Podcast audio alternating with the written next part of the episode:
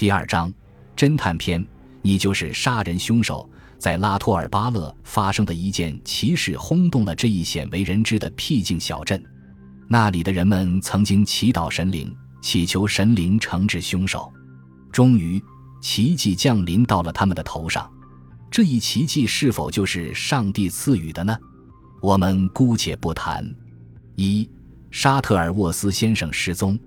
事件发生在某年的夏天。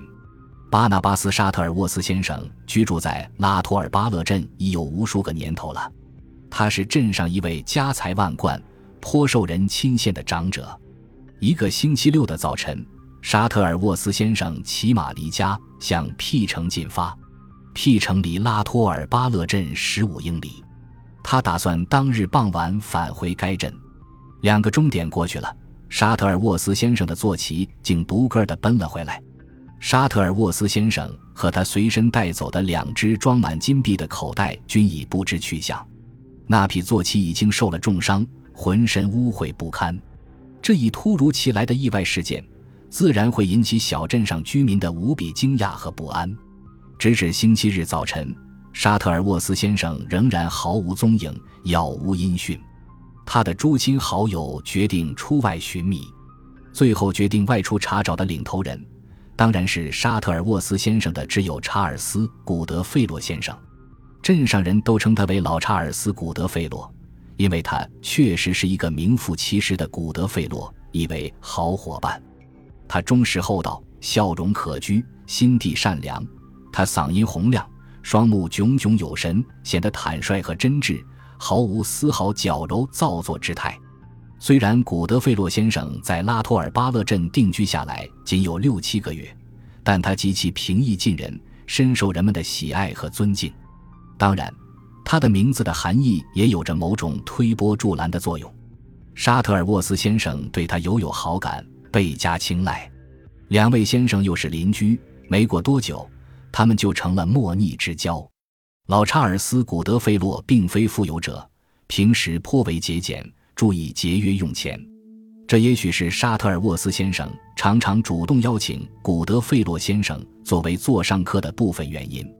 古德费洛先生一天要去上三四次，中午常在沙特尔沃斯先生家中用膳，两人在筵席间觥筹交错，劝酒畅饮，享尽了珍味佳肴。马高克斯酒是老查尔斯最喜爱的一种名酒。一天，在喝完马高克斯酒以后。我曾亲眼看到沙特尔沃斯先生在酩酊大醉之际，兴冲冲地在古德菲罗先生背后击了一拳，并且说：“查尔斯，你真是好样的！咱们萍水相逢，情投意合，却是人生一大乐事。你是马高克斯酒如命，我要亲自为你订购一大箱名牌的马高克斯好酒，而且是市场上价格最昂贵的一种。你不必吐露任何谦逊之词，事情就此决定下来了。”你等着吧，不过总得后上一两个月，才能把酒运抵此地。慷慨大方的沙特尔沃斯先生对于手头拮据的好友古德费洛先生的关怀备至、解囊相助，确实是前所未有、闻所未闻。二，古德费洛和彭尼费瑟，直至星期日早晨，沙特尔沃斯先生仍然毫无音讯。老查尔斯·古德费洛先生眉子紧蹙，忧心如焚，食不甘味。几乎到了精神崩溃、万念俱灰的地步。他早已获悉马背上的两只钱袋下落不明，马的前胸有两个弹孔，子弹从一端穿进，并从另一端飞了出去，但这未能使这匹坐骑顷刻殒命。我们还是耐心的等待吧。沙特尔沃斯先生一定会回来的，上帝会保佑他的。古德费洛先生一开始就坚信这一点，可是。沙特尔沃斯先生的年轻侄子彭尼费瑟先生则竭力反对等待，这样，老查尔斯·古德菲洛先生未曾坚持己见，同意立即出发搜寻。彭尼费瑟先生和沙特尔沃斯老先生共居一处已有很多个春秋。彭尼费瑟先生放荡不羁，常常聚众玩牌、酗酒生非、寻衅滋事，因为他是沙特尔沃斯先生的嫡亲侄儿，邻里诸亲只得让他三分。不敢惹他。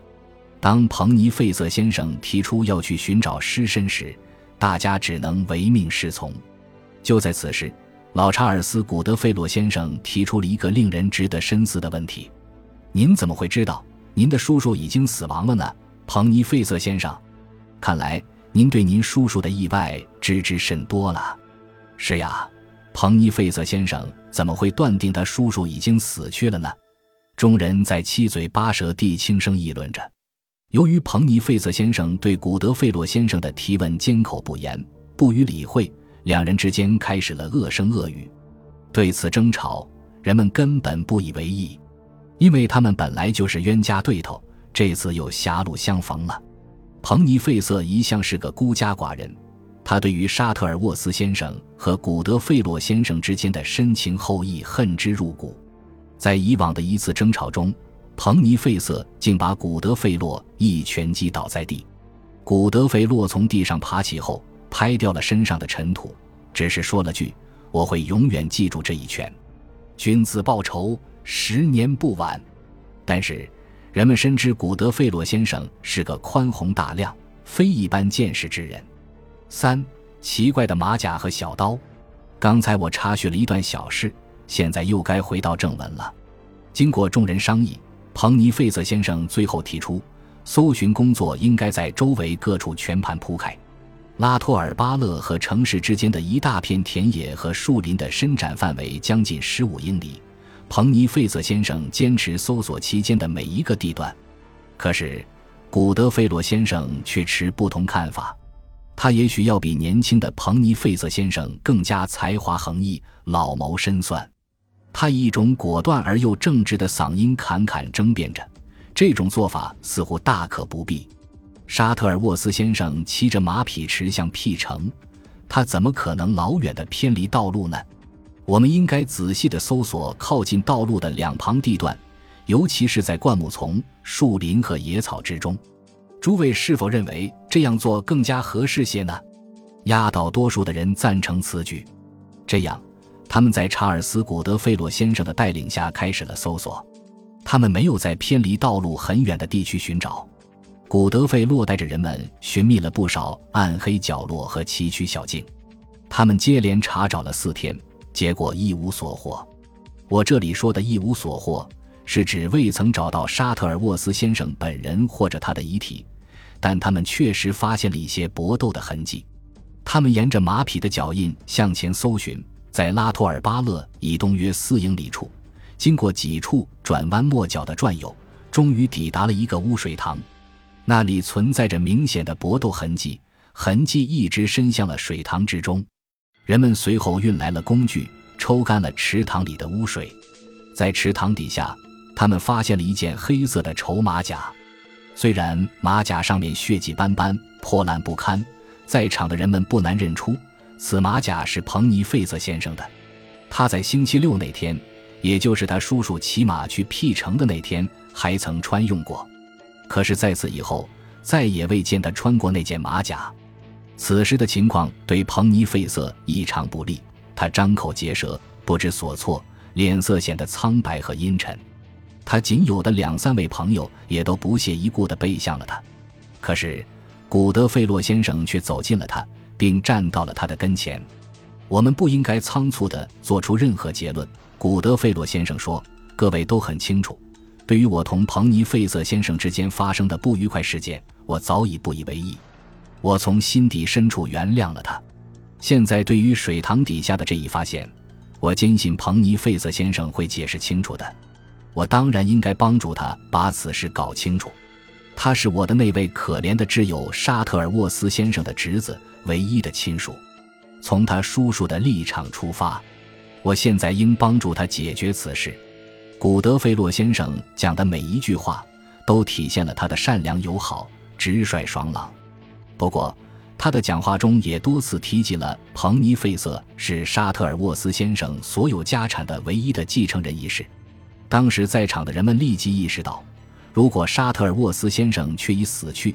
那么，彭尼费瑟就能合理的继承那位老人所有的钱财。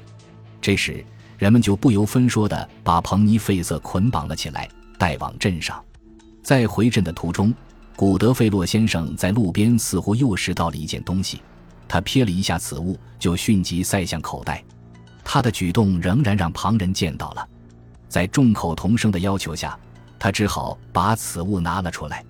原来这是一把西班牙小刀，在拉托尔巴勒，只有彭尼费瑟备有此刀，标志着他姓名的缩写字母 D，P 还清晰地刻在刀柄上。四，公认的谋杀犯，真相已经大白了，彭尼费瑟谋杀了他的叔父，其罪恶目的当然为了早日攫取遗产。此时已经无人再愿意进一步搜索了。一个钟点以后。彭尼费瑟已被押送到了拉托尔巴勒的法庭上。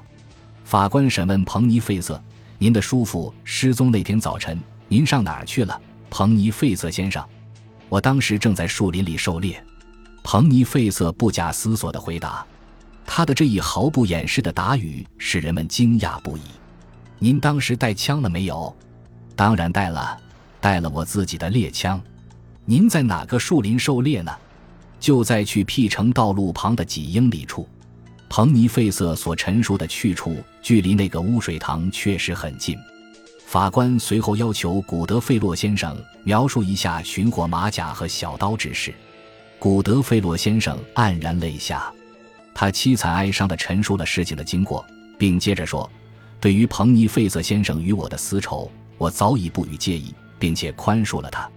如果法庭要我提供进一步的证据，”我还能作证，古德费洛先生伤心地掏出了手帕，擦着泪水，他可真使我的心都碎裂了。古德费洛先生的话语凝噎了。过了一刻，他才得以继续往下讲述。上个星期五，我像往常一样和沙特尔沃斯先生共膳，彭尼费瑟先生也在场。当时，沙特尔沃斯先生对他的侄子说，他要在次晨去 P 城。并随身携带两皮带的钱币，准备存进农业银行。接着，沙特尔沃斯先生一字一句、有板有眼地对他的侄子说：“侄儿，我死后，你将得不到我的任何遗产，你听见了吗？我一点儿也不给。我准备立个新的遗嘱，这是真的吗？”彭尼费瑟先生，法官问。“是的，确实如此。”年轻人直截了当的回答，又使旁听者吃了一惊。就在此时，传来沙特尔沃斯先生的坐骑伤重死去的消息。古德费洛先生解剖了死马，并在死马的前胸找到了一颗子弹。这颗子弹的体积很大，是用来射击巨兽用的。警察随后查验了镇上所有的猎枪，发现此颗子弹只适用于彭尼费瑟先生的猎枪。情况看来已经昭然若揭。彭尼费瑟被关进了监狱。等待着对杀人犯判刑之日的到来，古德费洛先生泪流满面地苦苦哀求着，希望法庭给予年轻的彭尼费瑟以自由，他愿以身担保。结果当然无济于事。一个月以后，彭尼费瑟被押解到了 P 城，P 城法庭正式开庭宣布，彭尼费瑟犯有谋杀罪，将处以绞刑。锒铛入狱的彭尼费瑟等待着绞刑之日的到来。五，你就是杀人凶手。一个晴空万里的日子，古德菲洛先生意外而又兴奋地收到了 W 城一家酿酒公司的来信。信是这样写的：“亲爱的查尔斯·古德菲洛先生，约在一个多月以前，我们收到了巴纳巴斯·沙特尔沃斯先生的一个订购函件，要我们为您寄送一大箱高级马高克斯酒。我们愉快地通知您，我们已经把一大箱精致的马高克斯酒装车运出。”在您接到此信不久，箱子将会抵达贵府，请您转达我们对沙特尔沃斯先生的最诚挚的问候。我们愿意永远为您效劳。您最真诚的霍格斯福罗格斯伯格斯以及公司全体同仁。六月二十一日于 W 城。自从沙特尔沃斯亡故以后，古德菲洛先生已经滴酒不沾。现在他却认为，在经过一番折磨以后，这些酒则是上帝赐予的礼物。他对此当然兴奋极了。古德费洛马上请他的左邻右舍、好友、亲朋于第二日傍晚光临他处，准备开怀共饮。他并未调明酒为何人所赠，只是谈及是他自己订购而得。翌日傍晚六时许，古德费洛先生屋子里宾朋满座，晚宴即将进行。我当时已在人群之中。大厅里陈设华丽，五光十色，宴桌上菜肴丰盛，香味满溢，人人对此称羡不已。可是，香庄高级马高克斯酒一直到八时许才抵达。酒香一到，宾客们一起动手搬取乃至笨重的大箱，我也参加了搬箱的行列。大箱子很快被搬进了宴会大厅。在这之前，古德菲洛先生已经用别的好酒和宾客们大杯畅饮，约有九成醉意。此时他已面色绯红，满嘴酒气，说话哆嗦，走路踉跄。酒香一进大厅，他就摆开双腿端坐了下来，并高声宣布：“诸位安静，安静！我的精致高级马高克斯酒已经抵达毕设大厅。”接着，他把一些开箱工具交给了我，我当然欣然从命。我用头和钳子轻轻、缓慢地敲掉了箱盖上的一只只铁钉。就在此时，箱盖子突然崩飞的老远。从箱子里猛地跳出了一个满身沾满血迹和污泥的死者，人们一眼就认出来，那位死者就是可怜的沙特尔沃斯先生。死者背靠着箱子边缘，正好同古德费洛先生相对而坐。一阵阵触鼻的血腥味弥漫开来，大厅里顿时烟雾缭绕，灯光随之显得黯然无色，周围死一般的寂静。人们惊恐万状，满腹疑惑。面面相觑，原来笑语喧哗、杯光酒影的大厅顿时显得恐怖凄惨、鬼气神经。死者哀伤的双眼直直地盯住了古德费洛先生。接着，被害者开始说话了，话语中充满血泪，满怀惆怅，但声音清楚明确、低沉缓慢，似乎是从遥远的地方传来似的。你就是杀人凶手，我要你偿命。死者语毕，就顿时倒在大箱子的边缘。我简直很难描述当时的情景。死者画壁倒下后的一瞬间，大厅里顿时人声鼎沸，乱成一片。宾客们都似发疯般的逃出门外，跳出窗子。有些人由于惊吓过度，顿时晕了过去。但过不了多久，人们的情绪又开始恢复了正常，双双目光怒射到了古德费洛的身上。古德费洛先生浑身瑟瑟发抖，双唇直打哆嗦，像一尊塑像似的僵坐在椅中。他的慌乱失措的眼睛好像已经看清楚了藏在自己罪恶的心灵深处的那颗毒瘤。莫蒂，他的双眼似乎散发出了光彩，他从椅子中一下子跳了出来，扑向了倒在香边的沙特尔沃斯先生的尸体，嘴里不停地向死者忏悔着罪恶。大厅里所有的宾客都在倾听着杀人犯的自白。古德费洛交代了整个谋杀犯罪的过程。六，事情发生的真相。下面就是古德费洛供词的主要内容。在那个星期六的早晨，古德费洛先生骑着自己的马匹，紧跟在沙特尔沃斯先生后面出发了。在树林的污水池附近，他的枪弹射中了沙特尔沃斯先生的坐骑。紧接着，他用枪托猛砸沙特尔沃斯先生的头部，置他于死地。他随后取走了沙特尔沃斯先生随身带的两皮带钱币。当时，沙特尔沃斯先生的坐骑已经奄奄一息，古德费洛以为他必死无疑，就把他拖到了灌木丛中。接着，他把沙特尔沃斯先生的尸体放在自己的马匹之上，并把尸体转移到了离路边相当遥远的一个小树林里隐蔽起来。当晚，他又偷走了彭尼费瑟先生的马甲、西班牙小刀和一颗大型子弹。他随即把马甲和西班牙小刀放到了已被发现之地点，以后利用魏斯马解剖之机，扬称发现了一颗子弹，以此混淆视听，达到隐瞒罪行、借刀杀人的目的。古德费洛的忏悔之词接近尾声时，他已浑身瘫软，两眼无光，声音显得嘶哑虚弱。他颤颤巍巍地挣扎着站了起来，伸出双手向墙壁处扑去，可是，一个趔趄跌倒在地，就此呜呼哀哉。我在开始讲述本故事时说过，这是一件轰动拉托尔巴勒小镇的奇事，至今那里的人们仍然认为是一个奇迹。古德费洛先生在被杀者面前的忏悔来的正是时候，他使即将走上绞刑架的彭尼费瑟先生免于一死。七死者复活的经过。读者现在百思不得其解的是：难道沙特尔沃斯先生被杀后，真的一度起死回生，返回人间，钻在酒箱里面，从而利用宴会之机揭露凶手吗？事实当然不是如此，也绝不可能如此。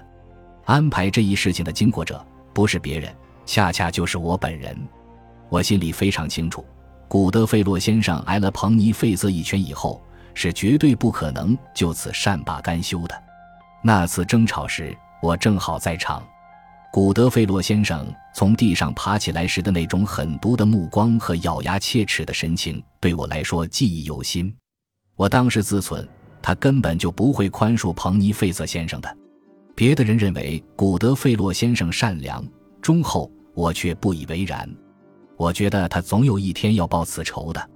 在搜寻失踪者的过程中，古德费洛先生竟然发现了那么多罪证，尤其是从死马的前胸取出了那颗大型子弹，更使我一窦顿生。上面已经提到过，子弹是从坐骑前胸的一端穿进，从另一端飞出。可是古德费洛居然在解剖时从马胸又发现了一颗子弹，这是从哪儿来的子弹呢？无可非议。这准是古德费洛先生另外搞来的。此后，我花了几乎两个星期的时间，到处搜寻沙特尔沃斯先生的尸体。我当然不会在道路附近寻找，而是在离道路较远的偏僻之处查觅。我终于在一个小树林里的枯井中发现了尸体。下面的安排当然是清楚不过的了。我记起了沙特尔沃斯先生曾经对古德费洛做过的许诺。要赠送他一大箱名牌的精致马高克斯好酒。一天深夜，我把沙特尔沃斯先生的遗体运回到花园里的一间小棚屋之中。我随后特地购买了一根约一英尺长的坚固的钢丝弹簧。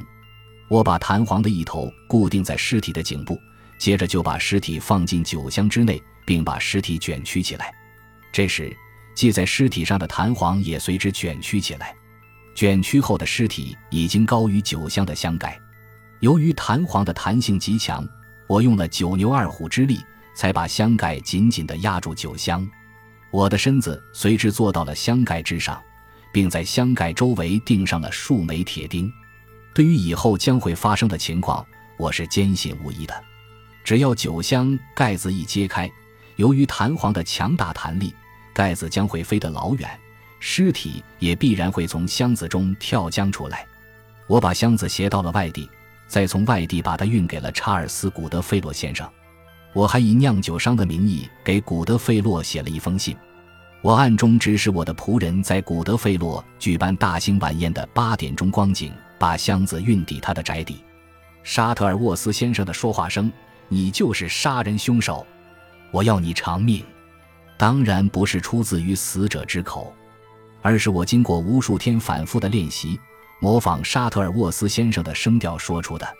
由于当时大厅中一片惊恐、不安和混乱，加上古德费洛已经喝醉，而且心中有鬼，我又紧靠在死者附近，使得这一模仿获得了空前的成功。当时所有在场的人都坚信这是死者亲口说出的话语。大厅里散发出的血腥味。是我预先放在酒箱中的一种能挥发出类似血腥味的药水。至于弥漫开的阵阵烟雾，是我偷偷的把点燃的卷烟知道是先放在桌下的一个生烟雾上引起的。古德费洛在忏悔自己的罪行时，我并不感到吃惊，因为这是我事先估计到的。